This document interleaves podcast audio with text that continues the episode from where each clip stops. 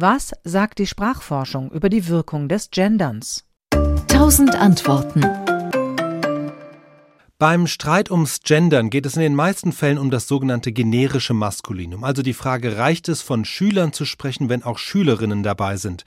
Konservative Gendergegner argumentieren oft, ja, das reicht, das sei ja einfach Teil der deutschen Grammatik, dass die maskuline Mehrzahl auch die Frauen mitmeint. Man dürfe das grammatische Geschlecht, Fachausdruck Genus, nicht mit dem natürlichen Geschlecht, dem sogenannten Sexus, verwechseln.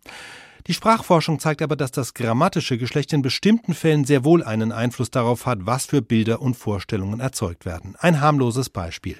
Im Deutschen ist es die Sonne und der Mond. Im Spanischen ist es umgekehrt. El Sol, la Luna. Tatsächlich gibt es Untersuchungen, wonach im spanischen Sprachraum die Sonne eher mit männlichen, sozusagen väterlichen Attributen versehen wird, der Mond dagegen mit weiblich-mütterlichen. Im französischen Sprachraum, wo die Sonne ebenfalls männlich ist, wurde Ludwig XIV. passenderweise als Sonnenkönig dargestellt. Wir Deutschen dagegen kennen den Mann im Mond. Und auf Kinderbildern oder Karikaturen bekommt der Mond auch ein entsprechend männliches Gesicht. Die Grammatik hat also selbst dann einen Einfluss, wenn es um an sich geschlechtslose Objekte geht, auch wenn das Ausmaß dieses Effekts umstritten ist. Geht es nun aber um Personen, ist inzwischen recht gut belegt, dass wir bei Formulierungen wie die Lehrer tatsächlich eher Männer vor Augen sehen als bei Lehrerinnen und Lehrer. Und wenn wir gebeten werden, fünf Musiker aufzuzählen, sind in der Regel auch mehr Männer dabei.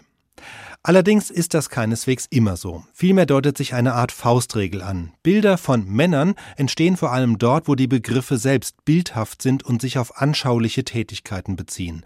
Hören wir also Formulierungen wie die Bäcker, die Ärzte oder die Politiker, neigen wir schon dazu, nur Männer vor unserem geistigen Auge zu sehen. Bei anderen Begriffen besteht diese Gefahr weniger, etwa wenn die Stuttgarter auf die Straße gehen oder wenn Impfgegner protestieren denn die Wörter Stuttgarter und Impfgegner beschreiben keine anschauliche Tätigkeit. Allerdings, so viel Forschung gibt es dazu noch gar nicht, um aus den Daten eindeutige Schlüsse zu ziehen.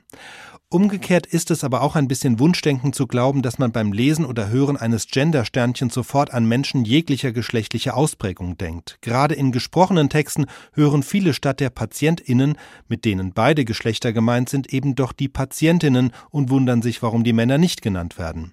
Hinzu kommt, dass Formulierungen mit Sternchen oder Doppelnennungen dazu führen, dass die Geschlechtsidentität in gewisser Weise überbetont wird, selbst bei Texten, in denen es überhaupt nicht um Geschlechterfragen geht. Wenn also ein Text von PolitikerInnen spricht, sehen viele eben nicht Männer und Frauen in der Politik vor ihrem geistigen Auge, sondern sind mit ihrem Gedanken eher bei dem oder derjenigen, die diesen Text verfasst hat. Das alles sind keine Argumente, nicht zu gendern, sondern eher dafür, dass es für geschlechtergerechte Sprache kein Patentrezept gibt und dass sie nicht immer so wirkt, wie sie gemeint ist. SWR Wissen. Tausend Antworten.